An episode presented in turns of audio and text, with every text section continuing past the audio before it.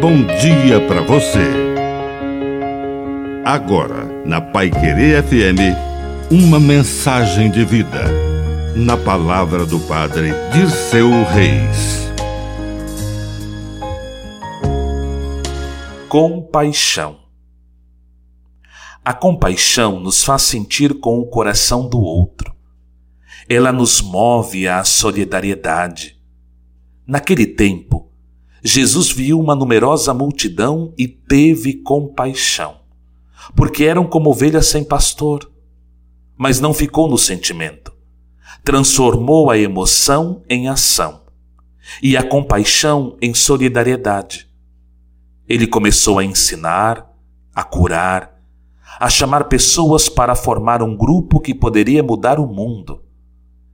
Jesus multiplicou o pão, alimentou famintos, e é isso que acontece quando viramos a chave da compaixão. Tudo começa quando sentimos, quando colocamos em nosso peito o coração do irmão. Que a bênção de Deus Todo-Poderoso desça sobre você.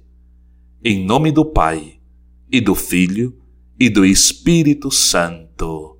Amém. Um bom dia para você.